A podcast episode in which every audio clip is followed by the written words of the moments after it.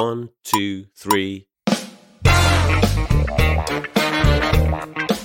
大家好，我们是现实摸鱼，我是今天的主持人学姐。简单介绍一下背景吧，因为上一期也聊到了，最近就由于双奥啊，还有青朗啊各种乱七八糟的原因，就有很多饭圈女孩转战体育圈嘛。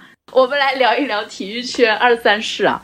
嗯，第一趴我们就这样大概每位主播介绍一下自己和体育圈是一个什么样的关系啊？比如说纯路人啊，或者说是资深体育粉丝之类的。嗯，那要不我们从 CK 开始，就可能是我们四个当中唯一一个真正的体育圈专业粉丝。哎，我觉得刚刚那个讲法就很娱乐圈纯路人这种讲法，然后体育圈一般都要叫自己是球迷，就是不会讲粉丝，因为粉丝就很。呃，focus 在人身上，然后体育圈一般都更喜欢说我是出于对项目的热爱，然后了解一些项目。然后我本人是从小就是看 CCTV 五啊，然后小时候就是被我叔叔伯伯带着看足球，然后我爸我妈就是唯爱呃排球啊、篮球啊、乒乓球、羽毛球，看了很多很多的比赛。然后奥运会的话，应该第一届认真看的是两千年的奥运会。世界杯应该第一届认真看的是两千零二年的日韩世界杯，呃，等于是做了多年的体育迷吧，然后各种项目基本上都呃会看，然后当然有更喜欢的项目，呃，有一些大赛的时候会关注一下，啊，整体就是这个情况啊。那我们后后面再展开，这样桑尼和七仔有压力了，因为他们可能讲不了几句，毫无压力。嗯，桑尼，要不你来说一下你的身份？桑尼就是体育和体育圈。都跟我没有什么关系。呃，我跟体育唯一的联系是我爸在我小学的时候给我送到过学校体育队，让我跟着他们去锻炼身体。然后现在依然在从事的体育活动，大概就是每天跟我妈一起封闭在家打太极拳。没了，好养生啊，好健康。那七仔呢？我我应该就属于运动白痴吧，就是小时候体育各项都是要很努力才及格的东西，但是意外的就是还看了蛮多体育项目的比赛的，就还是小追过是吧？对，但因为太古早了，就是对于最近十年来说，好像没有怎么追过。暴露年龄。哎。七仔追的最开心的时候是高中吗？对，我觉得大学不能再讲了，再讲又在暴露年龄啊。那就最近五六年吧，最近五六 五六年没有怎么追过体育圈啊。对，嗯，五六年。那上一次那个比较深刻的赛事是什么时候啊？应该是乒乓。北京奥运会，应该是乒乓。里约奥运会吗？那作为主持人，我也小结一下，本人就是逢大赛必看，就基本上四年看一次奥运会。所有的这种体育比赛的规则都是从动漫中学到的，什么什么棒球银豪啊，溜冰娃娃，我还在漫画里学过保龄球比赛。反正本人跟体育所有相关的都是体育动漫，真人的体育比赛好像只看奥运会。其实刚才也少少的聊了一下，大家印象中自己早期 follow 过的一些赛事嘛，大家能回忆一下自己，就比如追的第一届奥运会是什么时候？又是个暴露年龄的话题，期待要不讲一讲？我从零零年奥运会开始就应该每一届大赛档，印象最深的是哪一届？每一届都。零四对我来说印象是最深的，可能是因为我觉得对，因为零四颁奖最好看，那个头上是带树枝的，就剩下的零八也还不错，但是因为零八金牌太多了，我反而觉得 记不清楚。对零四的感觉是最好的，嗯，然后就差不多。那有哪位明星？呃，就有哪位运动员或者是比赛项目是肯定是乒乓吗？是不是？就是 就啊，对我一定要讲不是也很奇怪。那个什么王浩的三亚。王浩的三亚应该是第一次亚军，印象最深吧，因为太惨了，感觉灰暗人生的起点。对，天哪，你你这个太缩略了，可能听众有点听不懂。你要不一句话展开一下，这是个什么 情况？就是他二零零四年第一次拿亚军，那次应该是最惨的一次吧。然后后面两次就是有点那时候你就已经是王浩的粉丝了吗？没有，就是因为那时候应该是关注度最高时候吧，就知道有这么一个人。嗯啊。那三尼呢？我应该也就是全民看奥运的时候，可能看一下；全民看某个比赛的时候，就是间接参与一下吧，没有太大的特别的热情。我印象最深的应该也是零八奥运会，因为那个时候我在北京。哇，好爽！所以有有有在现场吗？呃，我有在现场看残奥会，因为那个时候是学生被拉过去填场子的。然后我唯一的印象就是人真的好多，排队的时候被挤扁了。你看的是哪一项比赛？轮椅篮球应该是小组赛，所以不是那种关注度很高的比赛。嗯，那有哪位运动员是你比较印象深刻的吗？其实好像也没有哎，我其实今年冬奥会的时候，我有稍微去看一下谷爱凌了。这一次比赛的成绩还是比原先大家期望的要好的嘛。我我觉得她这个人比较有意思的点不在于，就是也也在于她是一个运动员，但她并不是一个传统运动员。所以我觉得他的采访的点都还蛮有意思的。谷爱凌展示了他作为非传统运动员的其他的一些特质，follow 的方向不太一样，是不是？对，就是我，我可能确实属于一个对非常纯粹的体育竞技精神这些东西，就对我没有那么强的吸引力，所以我可能会关注到一些别的点吧。那就是说，久远的二零以前的奥运会啊，或者什么比赛项目，我都不记得，你都不记得了，完全想不起来任何一个标志性的人物吗？呃，有很多，但是他们在我的印象中，就是一个一个形象都是接近的。啊啊，都是这种传统运动员、体育运动员的那种形象，对吧？就对，就是相对比较模糊的运动员的形象。对，嗯嗯。好，呃，那我还记得一些，就是其他的类类似于孙杨的案件什么之类的，就就靠一些别的事情让你印象深刻。对，嗯嗯，了解了解。对，那那我们 C K C K 同学，哦，刚刚是那个桑迪同学讲这个，我其实就想回应一下。呃，当然，我觉得谷爱凌可能让更多人意识到运动员的多面性。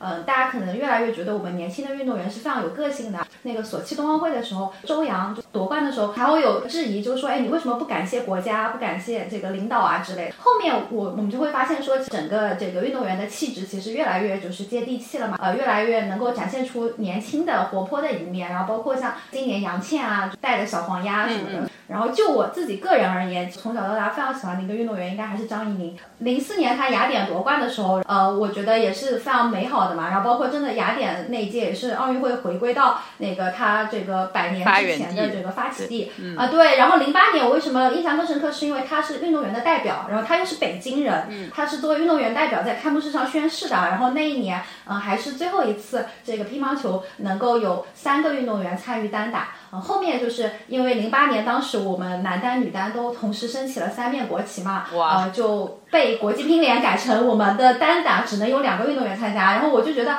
张怡宁在那一届还是非常圆满的。当然中间出现了，其实他打冯天薇的时候，他是拿着他的那个备用板嘛，就是像那个鞋鞋底一样的那样子的，就胶皮是抹不开的这样子去。就对我来说吧，反正就是看到一个运动员。从他呃成长期，然后呃到他真正的就是功成名就，然后在他家乡呃夺冠，这其实是一个非常圆满的。没有几个运动员是能够像他一样圆满的。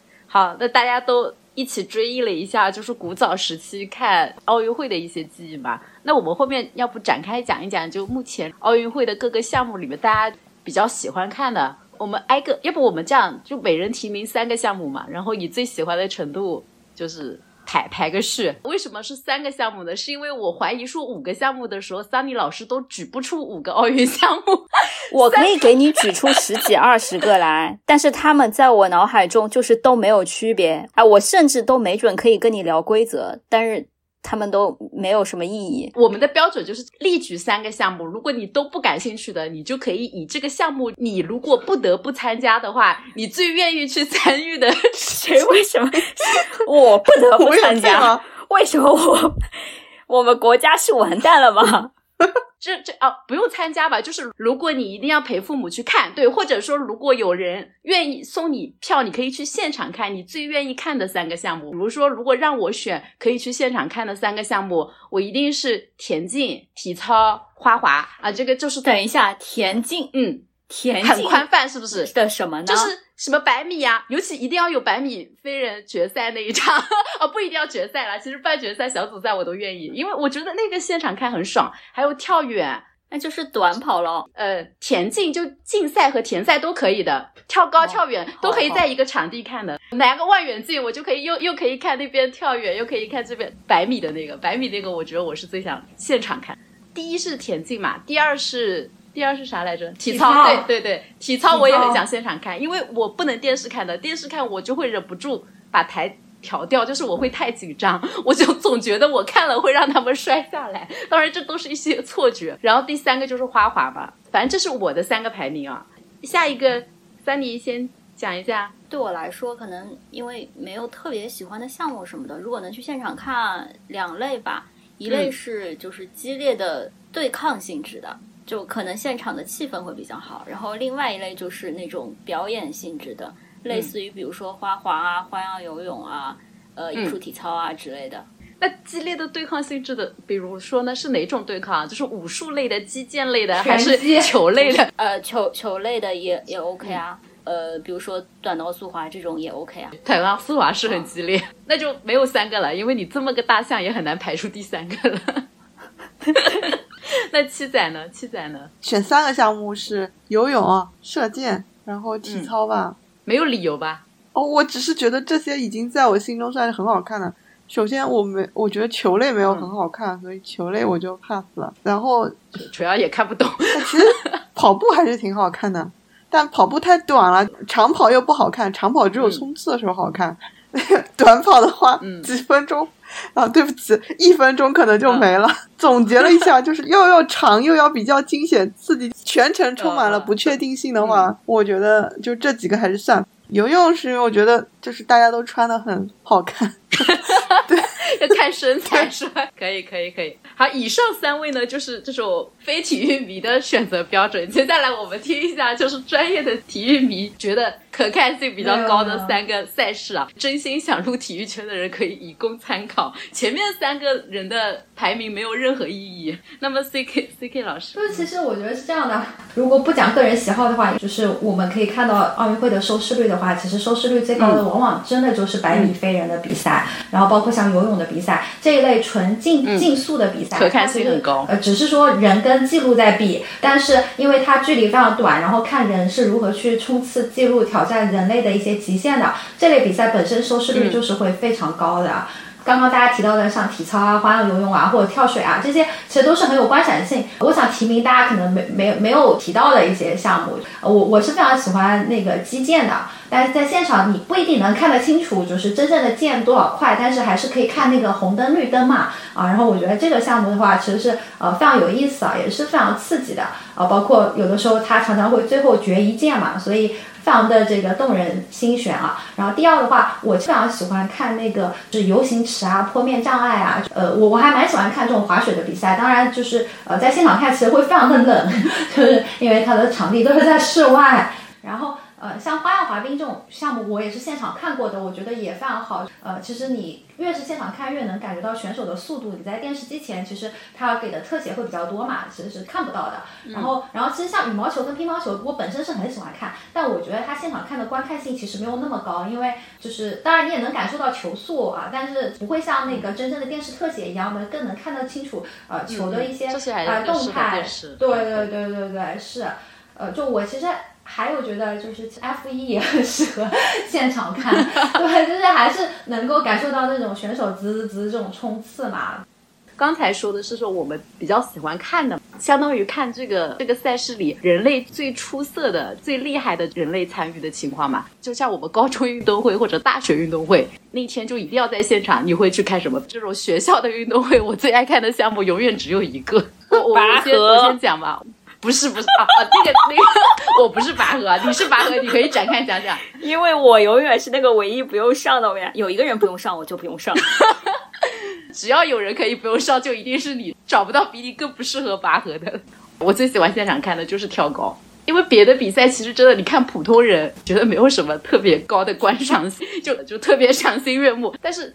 跳高可能也都有体育生参加吧，反正每次去看跳高，我觉得就会被震撼到，我就特别喜欢看跳高，而且跳高比赛确实也很久，是不是还会有帅哥啊？我有点忘了，你是否脑补了太多东西？我感觉，我感觉去跳高的帅哥是最多的，真的。不说帅哥，就是眉清目秀的小男孩是最多的。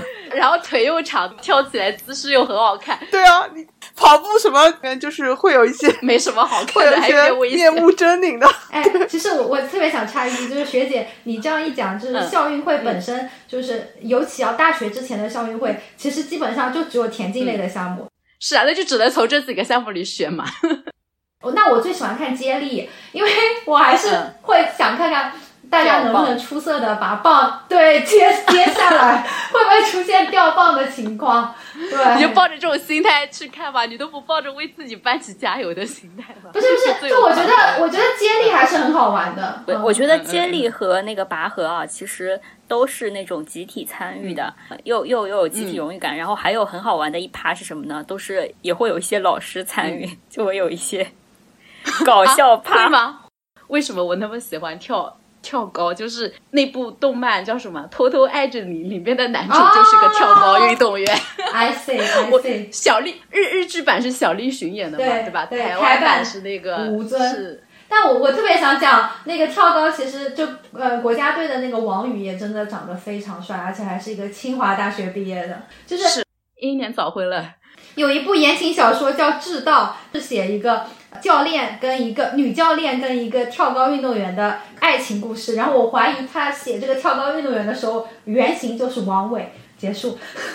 好，我们对跳高展开了有点进入正题啊。正题就是我们要聊一聊最近的这个体育圈的现状。前面背景其实提到嘛，最近应该有大量的追星女孩涌入这个圈子。我不知道大家在自己的追星首页是不是有看到越来越多原来在聊一些剧啊、明星啊的妹子们开始聊一些就是体育圈的 CP 这种情况。呃，你们有没有体感啊？有，有。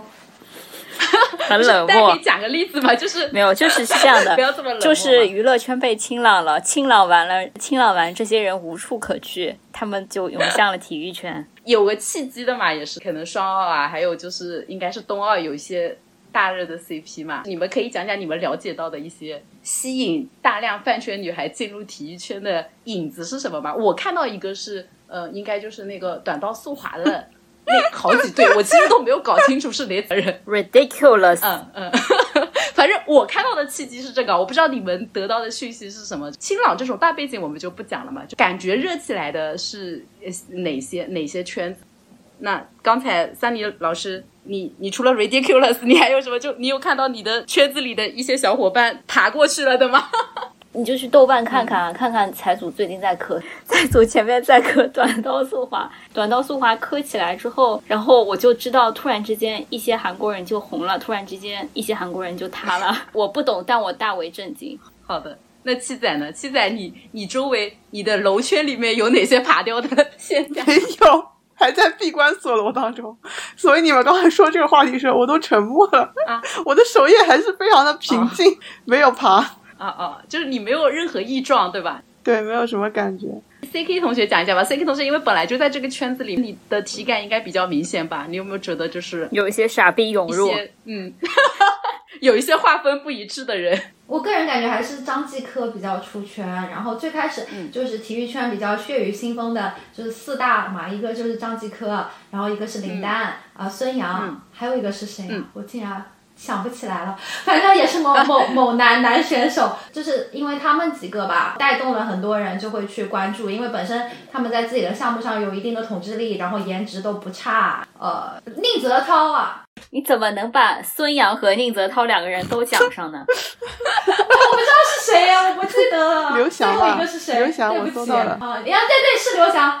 是刘，但是刘翔我觉得不太一样。刘翔不是那种饭圈化的，他真的是那时候应该是大众化的热度。但是那个并列的应该是四个 GOAT 吧，或者说四个最接近 GOAT 的男人。哇，这一讲到 GOAT 就有很多纷争了。先说一下 GOAT 是什么？GOAT 是 Greatest of all the time，所以这个东西就是非常的难完了，要来撕我们了。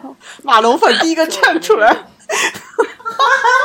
对我们马龙粉，我们马龙才是 GOAT 好吗？不要不要讲到这种，不要讲到这种话题。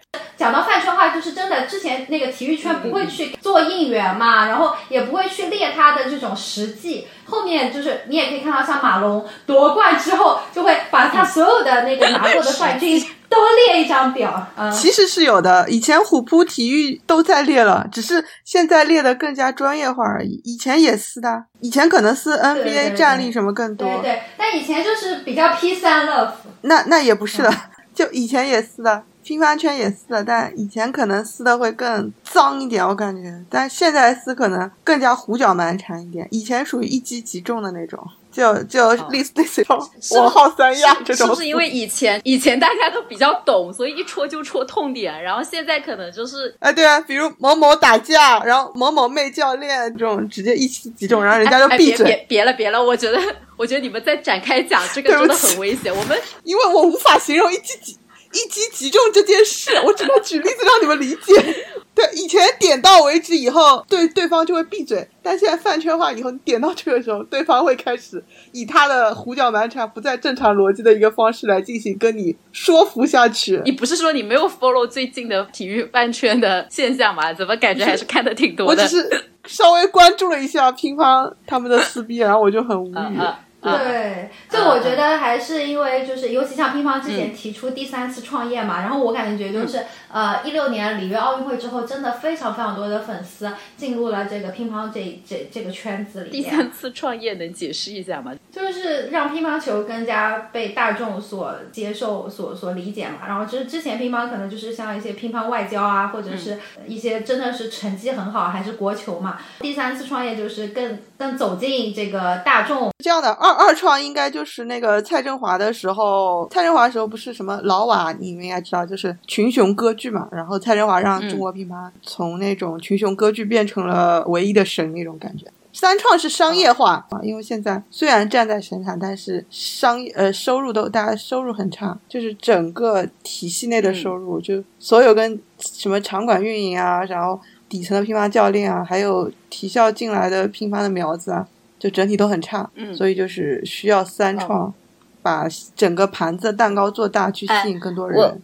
我知道你们后面肯定还是会聊商业化这个话题，但是我依然非常好奇，乒乓的商业化难道也算就是还算做的不好吗？那其他的应该更差吧？我我我无法评价这件事，你要让 C K 来说。商业化好不好的话，一个呢还是看它本身的联赛的价值，就是能够卖出去多少的票。这个乒超联赛啊，其实它的上座率是没有那么高的。然后这个真的是张继科，呃，还是带动了非常非常多的这个迷妹们，然后去看这个乒超联赛。尤其之前乒超联赛都会在那种。很偏僻的、很 local 的，就是就是这样子的一些地方。然后第二还是说运动员的一些商业价值吧，就是运动员能不能接到一些代言啊，或者说运动员本身他的这种工资奖金。呃，我我觉得还是可以拿网球去比嘛，网球运动员的这个奖金是非常非常高的。相比之下，乒乓球啊、羽毛球啊这些运动员，即使拿了巡回赛的冠军，他的奖金还是很低的。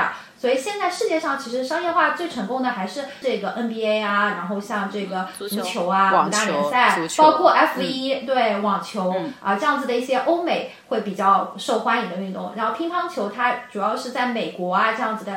欧洲可能主流的一些国家并没有那么的受欢迎，包括观赏性也没有。你不要讲在国外了，你讲在国内的话，它赞助就是难以为继的。就是你能想象乒超联赛里面这些什么山东魏桥、什么叉叉叉、浙商银行这种赞助商，他们其实每年都是亏钱赞助，只是出于就是。这些土老板或领导层对乒乓的爱，如果赞助的好，应该第一层是场馆票，然后第二层是卖周边，第三层是电视展播。首先第一层，C K 已经讲了吗？上座率不行。但中国没有任何一个项目是赚钱的吧？就是上座率很行的足球也，CBA 还是赚的。上座率很行的足球也是亏钱吧？足球很赚钱，虽然我不知道什么逻辑上的赚钱，但是很赚钱。因为这里没有足球圈人，无法给你解释。但我记得是赚钱的。哎，那那些说那些老板拿着什么恒大的老板拿着股东的钱去倒贴，都是乱讲的。其实都是赚钱的。我觉得恒大愿意进去，就说明足球的商业化是更好的，资本愿意入场。没有，他是为了他是为了品牌价值。我觉得都不了解，没什么好讲的。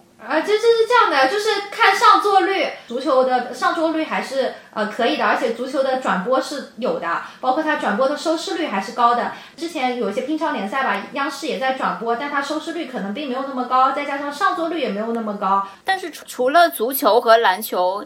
以外，除了这种，就是因为国外有一个完整的体系，所以中国也有的以外，其他项目在所有剩下的项目里面，乒乓应该算是做的还可以的吧？联赛还能拉赞助？不是，他联赛是差不多办不下去了，因为群众基础好呀，我感觉。那但我觉得群众基础好和商业化是两个事情。就乒乓是因为上手容易，愿意去打。就并不代表它商业化好。而且近几年体感上，我们周围打乒乓的人真的变少了，就它已经不是当年的乒乓了，当年国球的乒乓。当年的国球，我我觉得是中国啊，本身这个体育产业就是不如欧美国家有这个底蕴嘛，因为你像欧美的俱乐部都是呃很多年了嘛，然后包括这些小朋友就从小爸爸是那个某个，比方说曼联的球迷，那小孩从小就会看曼联的比赛。那中国本身体育商业化就是滞后的，而且不仅在场馆运营、赛事运营啊这些方面都有很大的空间嘛，这这是其一。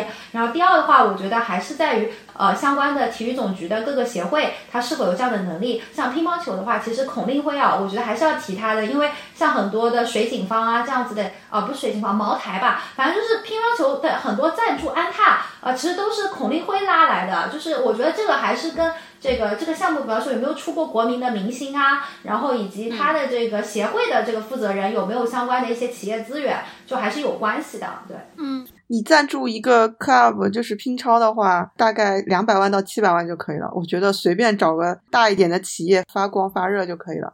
但是你赞助一个足球俱乐部，应该是几千万往上的。我我们还是把足球、篮球这种拿掉，就是对比剩下所有的项目，呃，比如说那就都很差呗，都差呗。应该这样说，国内能够有联赛的，就是足篮排，然后剩下的像乒乓球是有的，然后羽毛球也是有的。其实很多项目甚至它可能都没有商业化的联赛，比方说像那个举重啊。像什么这种击剑啊，这种其实就是没有的，它就是举国体制下来办的。嗯，对，所以这个其实某种程度上来讲，包括像体操，其实美国的体操俱乐部，它是那个大学的联赛。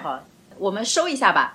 我我理解三里的意思是，当然就比起来刚才 CK 说的，就是有很多根本就没有商业化的项目来说，那乒乓是至少它商业化了，而且它毕竟是曾经是国球嘛，看上去就它的存在感还是很强的。但是七仔和 CK 的角度呢，就是通比现在国内的这几个有商业化的球类来讲，就乒乓特别跟它过去自己相比，应该是属于 flop 的比较厉害的。我理解下来是这个样子的，对吧？差不多吧。呃，其实现在那个乒乓第三次创业之后，呃，也没有说比以前 flop 的更有所回升。对对对，嗯，还是带动了很多年轻球迷去关注。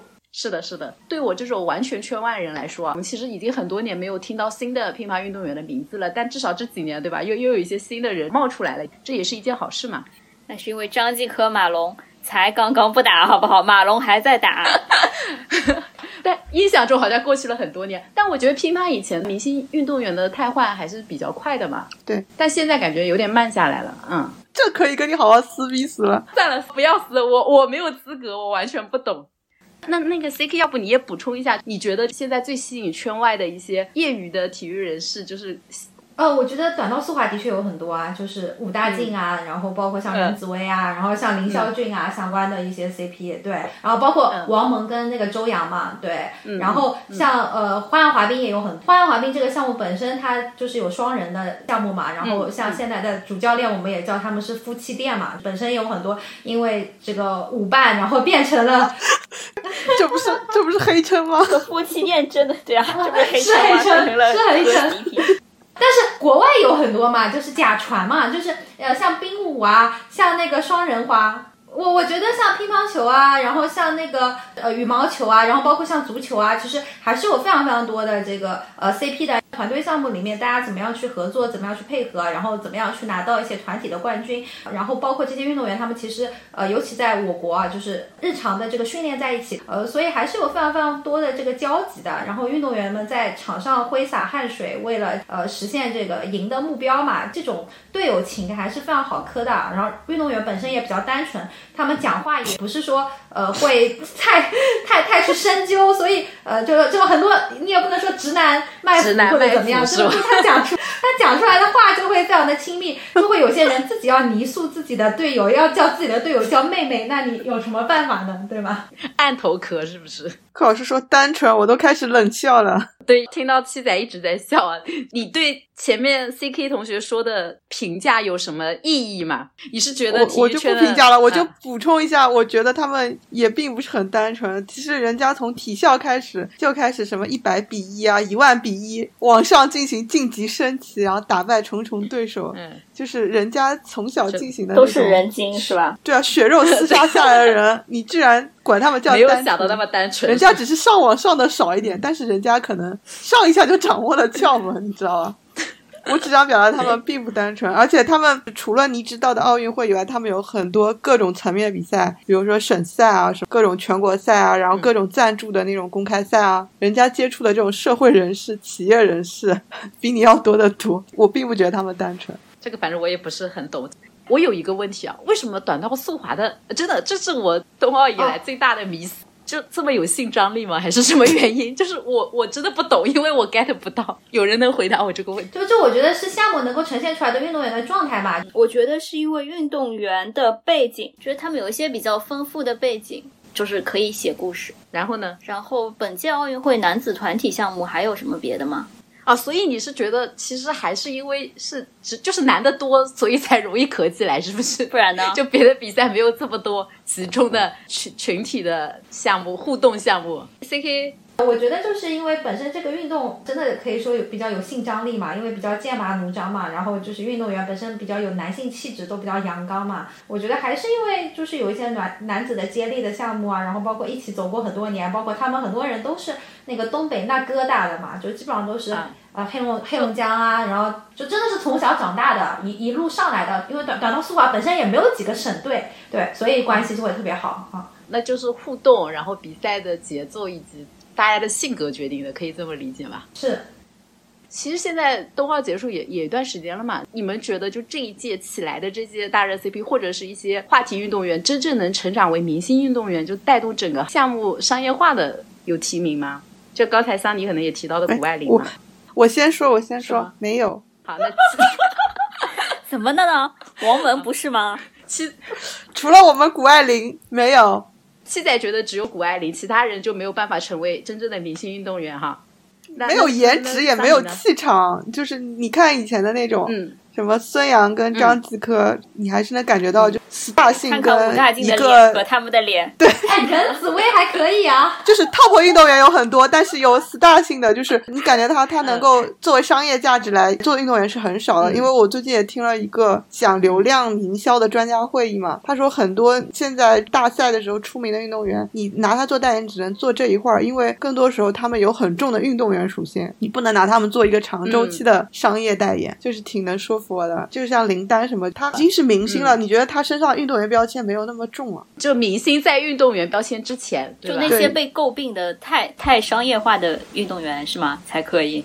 对，不是这个意思吧？我对，无所谓，反正反正就这个差不多。那桑尼觉得有吗？就就除了谷爱凌，刚已经被七仔提名了。我我觉得这些人以后如果成绩能够维持的话，都行吧？都行啊。比如说，他们如果成绩能够一直维持的话，就相对来说比较有热度的这些啊，呃，我觉得还是可以续一续的。那个叫什么？呃，苏一鸣，苏苏一鸣够年轻，然后呃，现在热度还可以。他如果后面有比赛，然后能保持排名，应该就能续吧。但是我很担心的是，尤其像冬奥的这些项目，其实除了冬奥，别的一些赛事，我觉得国内也没有什么一些转播，就大家会不会就很容易就后面就接触不到别的一些发展啊、比赛啊，然后就渐渐的就就冷掉了嘛？这个刚好可以 C K 回答一下嘛。现在就是运动员开自媒体的还是很多嘛，包括像东京奥运会回来之后，国家体育总局要求运动员们都要把抖音开起来，然后包括现在有些运动队，他跟快手啊、小红书啊，包括哔哩哔哩啊，然后都有签约，也运动员。也越来越多有这个经纪团队在打理嘛，像国内比较有名的，像什么众辉体育啊、赢得体育啊之类的。然后像国外的话，就是 IMG 嘛，像谷爱凌啊，还有苏翊鸣，他们都是签给那个 IMG 的。所以，呃，运动员本身呃当然是要靠成绩说话的。奥运会是呃四年一度的大赛，但是其实每个项目每年或者说隔一年都会有这个世锦赛，这对对他们来说也是会有相对的一些热度。然后像冬奥的话，本身。它有一些是那个 X Game，就是极限的那种运动，然后这个在国外其实还是非常火的，然后包括像红牛这种呃赞助商还是非常多，所以我觉得现在像谷爱凌的影响力真的已经不局限在这个运动员的圈层，她本身上这个时尚杂志。然后他的这种小红书啊，任何的社交媒体，我觉得都还是非常有流量的。包括他们运动员可以去分享的东西，呃，也不局限于这个训练了。越来越多运动员他也是会分享美妆啊，像之前那个孙一文，其实也是，其实运动员越来越多元化了。然后包括。呃，像苏炳添啊、马龙啊，啊，像之前东京奥运会的杨倩，然后孙一文，他们的代言真的都还是非常多的。对，对，我说一下，我插一句，就他们从二零年夏奥的这些运动员，其实到现在有一些都还是有活的，就是呃有声音，然后在各种各样的场合都是能看到的。我觉得其实就相当于靠比赛以外的东西，还是能维持热度的。对。刚才那个问题，C K C K 同学还没回答，就是这一届里面，你看好有有哪些？你觉得就是会成为这种明星运动员？我觉得呃，王蒙还是火的啊，因为我觉得不一定要这个项目运动员，就是王蒙靠解说能够火，我觉得也非常的好，然后帮助很多人去理解了短道速滑的规则。啊，然后包括王蒙，他这个展现出来的强大的专业能力，以及他愿意去成立一个 MCN 机构，专门去这个孵化这个运动员，包括去支持运动员的再就业，我觉得这件事情还是非常的有意义、有价值的。然后整体来说，我觉得当然还是谷爱凌跟苏翊鸣，因为他们两家本身就是有商业化团队去运营嘛。那你说举国体制下的，当然你像隋文静、韩聪啊，啊，还有那个有个那个速度滑冰叫宁忠言嘛，就他也是那个闭幕式的旗手吧？对。呃，本身冬奥项目出明星会相对难一点，因为他没有那么多的这个人人去练、去去关注。我觉得夏季奥运会的话，出明星会稍微呃更更容易一点。然后夏季奥运会，我觉得还是之前的像杨倩啊，当然这个射击中国也太卷了，很多人就被更新换代掉了。然后马龙，我是真的觉得。他的代言很多，就是还蛮出乎我意料的。我觉得马龙不退役了吗？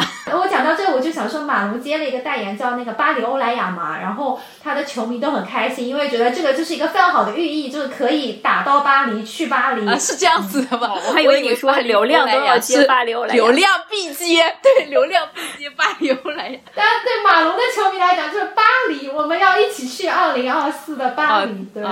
嗯，哎，其实这也是一个很有趣的现象，就是冬奥呃东京奥运会和今年冬奥，你没有发现就是大龄运动员越来越多了。就往年我们老觉得就是运动员都是十八岁、二十岁，感觉好多项目就是二十四岁已经很老了。哇，这几年比较开心的就是觉得好多三十几岁的就感觉还在上升期或者还能拿金牌。作为中年人，觉得这一点很欣慰。但也说明下面没人上来吧。对，练体育太苦了，苗子苗子找不到了。我同意。对，梯队建设是吗？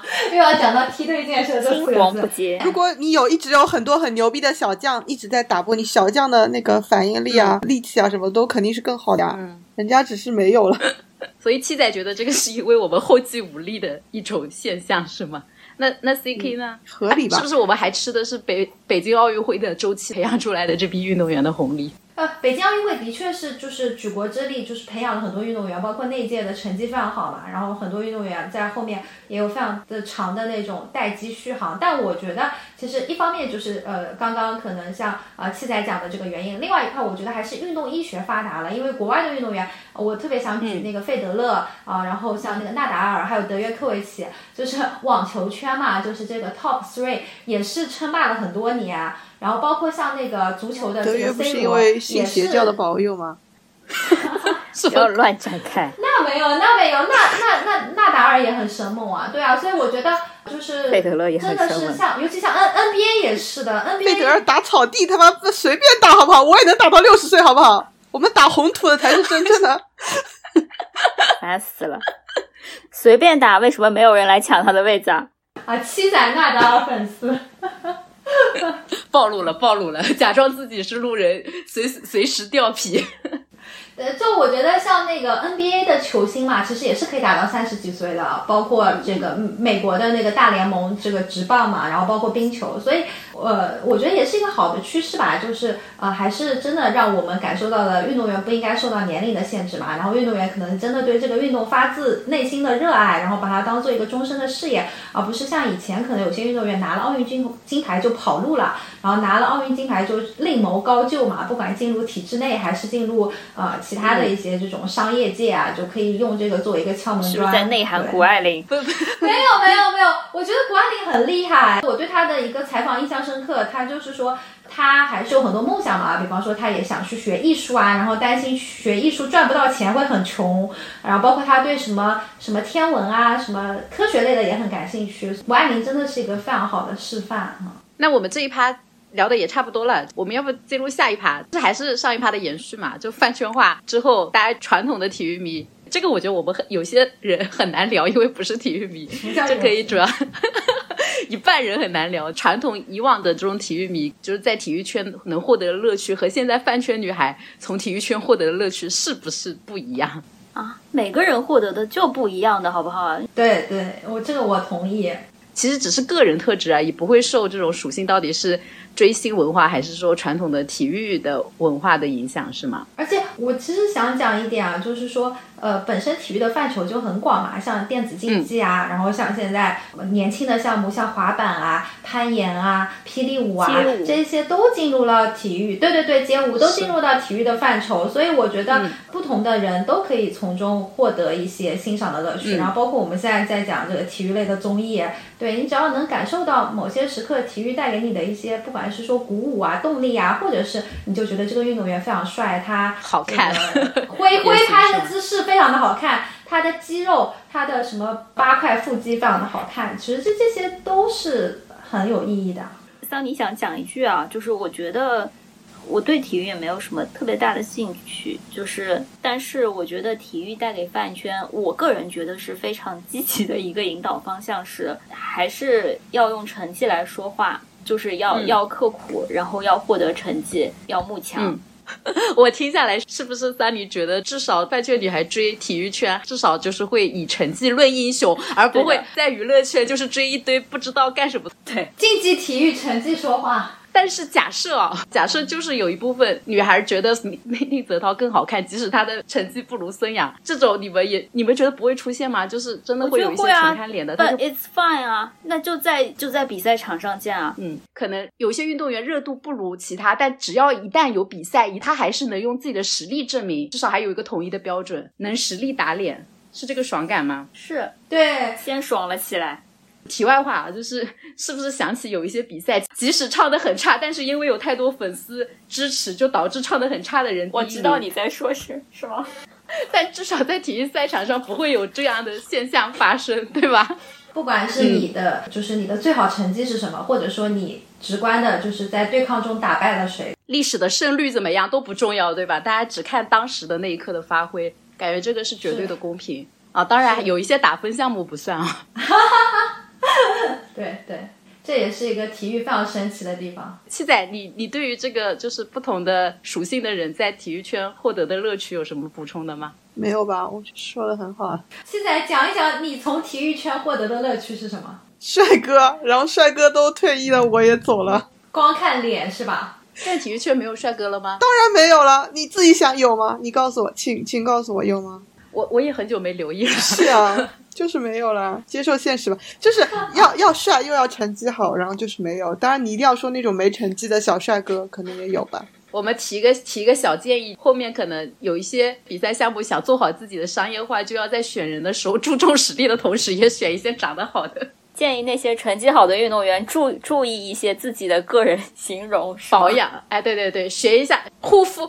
要出一个商业化的 star 的话，就是天选之人的话，完全是看缘分的，就是不是你打造能打造的出来的。什么林丹啊、刘翔啊这种，也不是真的脸，真的就客观来讲也不太行吧？气质好，阳光。我觉得至少中上了，中上有了吧？有有，对他们综合一下还是算帅哥的，对氛围帅哥也很重要。就我觉得是这样的，体育圈的这个运动员们一定要发挥自己的特色，就是说，呃，阳光的气质啊，然后包括非常的坚毅啊、坚韧不拔啊，然后以及像有些女的运动员嘛，其实我觉得东京奥运会特别有意思的是，就很多女性运动员，大家会说啊，非常的这个有少年气，像是这个呃，就是呃跳水的这个陈芋汐啊、张佳琪啊，然后。后像乒乓球王曼玉啊，然后像那个呃羽毛球陈雨菲嘛，就是包括孙一文其实也算吧，就就女孩子非常的帅气。然后像之前张怡宁，其实我觉得也是的，就是这不是很性别歧视吗？这里我也想说，我听下来就很不舒服。我也很不舒服。女运动员一定要中性帅气才能火，就是漂亮漂亮妖艳不行吗？我听到说跳水那两个十几岁的小娃，我听到都是说呃可爱的少女啊，我没有说我没有听到说大家是因为少年气而夸这两个。那那可能是因为我看的豆瓣的体育没有圈小组吧，就是我我指的是饭圈女孩，就是就是会从那个运动员中，我不是说大众或者说在真正的这个球迷眼中是不会的，但很多饭圈女孩是喜欢，就是说啊姐姐好帅啊，这个这个姐姐是我老公啊，就是是有很多的呀，就是叫王曼玉什么都叫老公。对，我知道你的意思，就是现象是这样子，但是我们不爽的就是这一点。也也不是只有他们啦，就是像之前那个莎拉波娃也很火嘛。我觉得是多样性的一些审美啦，就美美少女嘛。你像郭晶晶，男男女运动员都一样的。我自己体感上真的觉得中性的女女运动员比就是长得漂亮妖艳的更容易吸粉。没有长得漂亮妖艳的，你给我举一个。莎拉波娃呀，就是各种俄妹呀。俄妹是谁呀？俄罗斯的各各种萝莉都很漂亮啊，三套娃，那那我不懂。但是真的体感上就觉得在商业化这一块，确实也是男运动员比女运动员吃香，然后女运动员里面可能偏中性风格的又比偏就是女性风格的吃香，这是我觉得我自己 get 到一个现象嘛。但我是觉得算了，反正我也不追体育圈，我没什么好觉得。那我们最后一趴吧，我最后一趴脑洞结尾啊。第一个是我，我觉得你们会打我，就是 尽量尽量打一下嘛。就是如果你们一定要重生，选择做体育生的话，想从事什么项目？就是一定要做体育生，射箭啊，就是射箭多好，不用运动。七七仔要射箭是吧？对啊，你你行吗？你 关键是其他我更不行啊。那桑尼呢？啊！我重生了之后，然后我要我要考虑拔河，我反正也不可能练，我也不可能练出什么成绩来，对不对？我就自己开心就好了。那嗯，可以啊，跳水、游泳吧。哎，跳水其实可能挺适合你的。那怎么不说举重呢？举重你不行啊！你想想，你跳水是要小巧的人有优势。对啊，要要就是小孩身材的人。其实我想问一个问题啊，就是呃，我我觉得之前也看过这样的讨论，就是说你你更愿意去。作为一个团队项目的运动员，还是作为一个单个人单项的运动员？因为像有些团队项目，就不是你一个人表现的好，你就能力挽狂澜，或者说你能 carry 一个队伍的嘛。你像梅西啊，你像那个 C 罗啊，对吧？然后有一些你像我就是打这个单打嘛，我就是这可别胡说了。葡萄葡萄牙队什么时候牛逼过？C 罗没有带动 过，不要展开。C 罗只是在西甲的马德里带动过啊，所以就是完全还是要看团队啊。对我，我这就是讲一个例子嘛，就是像有一个运动员，我最近在关注的，他就是打羽毛球的，然后他单打跟双打的能力都，我觉得像羽毛球这个单项还是非常的明显的嘛，因为你像乒乓球的话，它既能打单打又能打双打，但羽毛球不会的，就是如果我确定要走单打的路线，我就是往女单、男单走，要不然我就去打双打，打混双。其实你基本上还要去做一个选择的嘛，那如果你能做一个选择的话，你想选什么？就是你想要单打还是要团体？我选择单打。哎，你什么项目啊？就单打？你随便什么项目？我反正是绝对不可能去选团体项目的。嗯，就我也不希望拖别人后腿，也不希望被别人拖了后腿。七仔其实射箭，我虽然射箭也有团体赛，但基本上也是属于单打型的嘛。我觉得以我们这几个人的性格，我肯定也选单打，就是我们都不是那种很能团队合作的人。我靠，猪队友会气死了！为什么要？不是你可能就是那个猪队友，你可能就是啊……我不是那种有大爱的人。我如果是那个猪队友，我就会勇敢的退出，好吧？我早点退役。我就是想想，当然可能是一个延伸嘛，就是讲体育精神嘛，就之前都讲更高、更快、更强。那其实这种你可能就是像跟人类的极限做做这个斗争，然后去破纪录啊什么的。然后其实还是有非常多的团体项目，包括今年为什么这个奥林匹克就加了一个 together 嘛，就是要要在一起。当然，我觉得这也不是夹带私货，就是说我我现在所在机构在做的这个体育的公益啊，就是我们老板是非常非常希望小朋友去练团队的体育项目的。呃，你只有。参与团队的体育项目，你才能够更锻炼你的一些综合的能力，就是你知道怎么样去呃领导队友，怎么样去做配合，怎么样去做好一些辅助。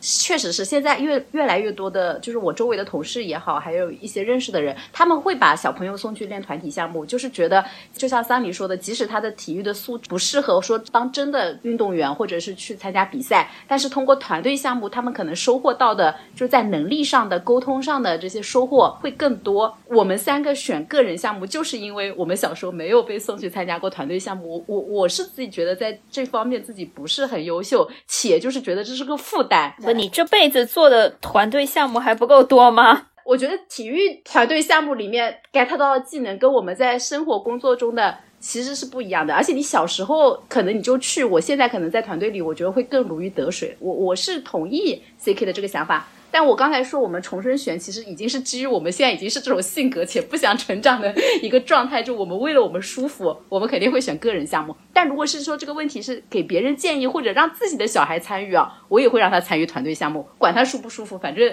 就是 磨练他。呃，我觉得哦，但是学姐，我记得你是参加过那种四乘一百米接力的，啊，这是题外话。然后另外的话，我我想说的就是，其实像我们小时候看那个体育的这个动漫嘛，其实还是团队的动漫会更多，就是足球小子啊，棒球英豪啊，呃，这个灌篮高手啊，因为。尤其啊我觉得像日本，它的这种校园呃的这种体育是真的做的很好的。然后就是有这种社团嘛，然后不管你是单人个人的项目还是团队的项目，你都是在社团里面去呃做这样的体育的学习。然后呃的确就是能够感受到，比方说为了什么全国大会啊，呃为了这些共同的目标，然后大家一起去努力奋斗，然后就是能够在团队中学到很多的这种沟通啊、表达啊，然后大家一起留下一些很难忘的记忆，嗯。C K 同学，那个最最想要从事的项目是什么呢？呃，如如果让我选的话，我觉得我我还是想去练团队的项目，对，因为我还是呃想通过这个去收获一些大家一起拼搏的感受吧。我觉得女排挺好的，对我我个人还是非常喜欢中国女排。C K C K 同学真的是困难模式，我们一提到女排 就感觉好累啊，嗯。其实其实还有一个题目，但我不知道你们感不感兴趣，就是加的项目到底是什么？就是如果让你们决定的话，我来查一下。不要查，不要查，我们先不查，我们先自己 YY。就是大家觉得巴黎奥运会就是结合法国人的特点，他们会加什么项目进？呃，七仔，你要不先猜一个，或者你觉得想加什么项目啊？我没有想加的项目，因为我只看我感兴趣的项目。对，那你觉得，那你能站在法国人的立场上想想，就是因为这种传统，大家都是。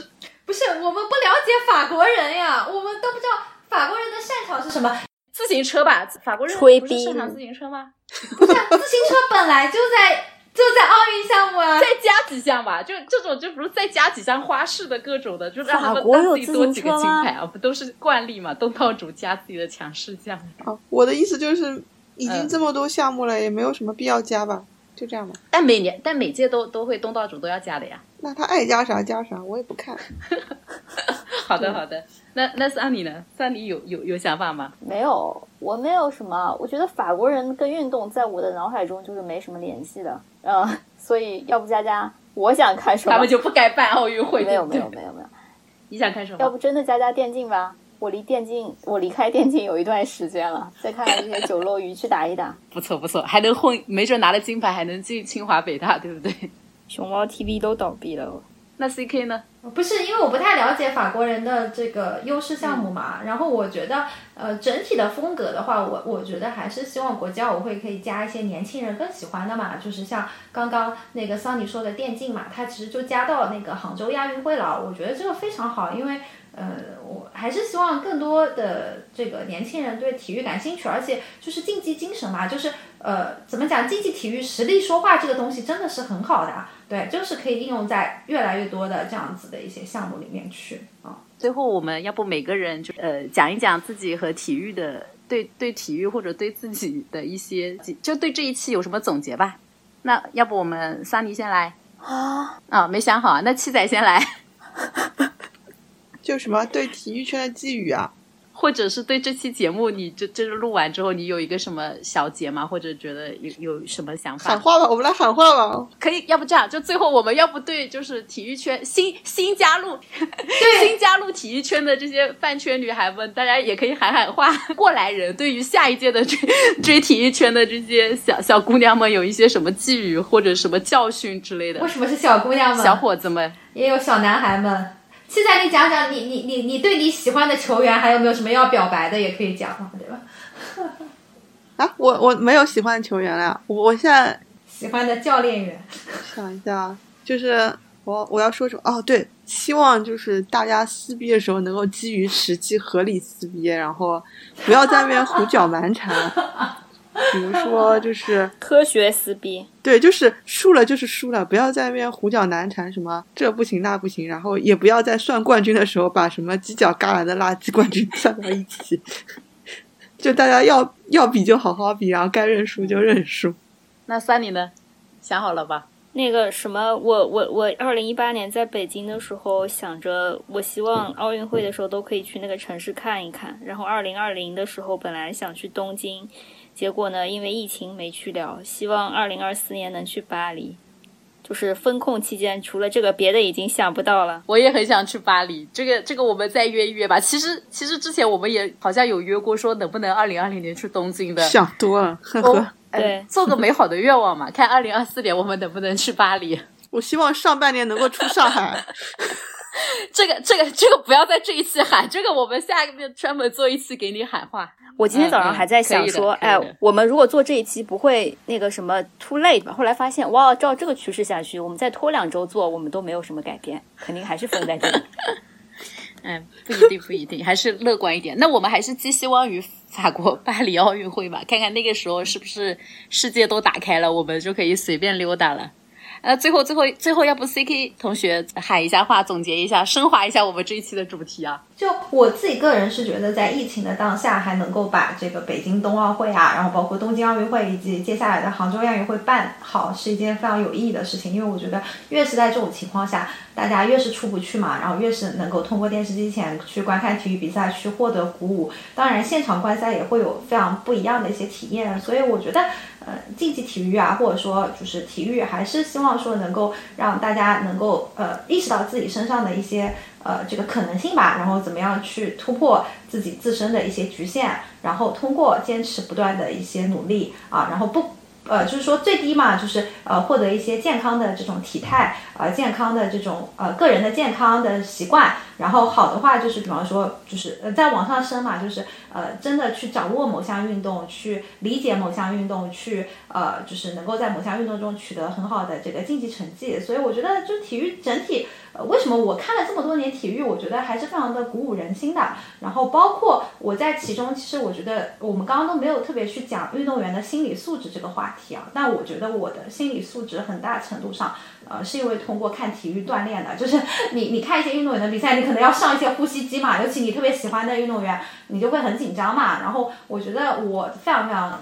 感谢张怡宁吧，因为我真的是她是我的偶像嘛。然后我读书的时候也有成绩考得非常差的时候，也有觉得自己好像低潮低谷的时候，就是因为她。然后她说，呃，他把他能所有能那个赢过赢的比赛都输过一遍了。啊，然后最后就是呃实现了自己的梦想嘛，然后我就觉得得到了非常多的鼓舞，然后去面对生活的一些不如意啊，面对自己的一些低谷啊、低潮啊，都可以通过运动员的一些体育精神啊，然后来鼓励自己，来激励自己。然后包括我觉得很多运动员的这个采访是很好看的，就有些专访啊。当然，虽然说有些运动员他可能文化课成绩不是那么好，或不是那么的那个拔尖啊，但是我觉得就是你能够在一个项目上、一个领域上做到顶尖的人，肯定是有他的过人之处的啊，尤其他们的一些抗压能力、受挫能力，我觉得还是现代人需要去呃学习的。非常好，非常正能量，非常正能量，太正能量了。那这一期我们就聊到这里了，大家拜拜。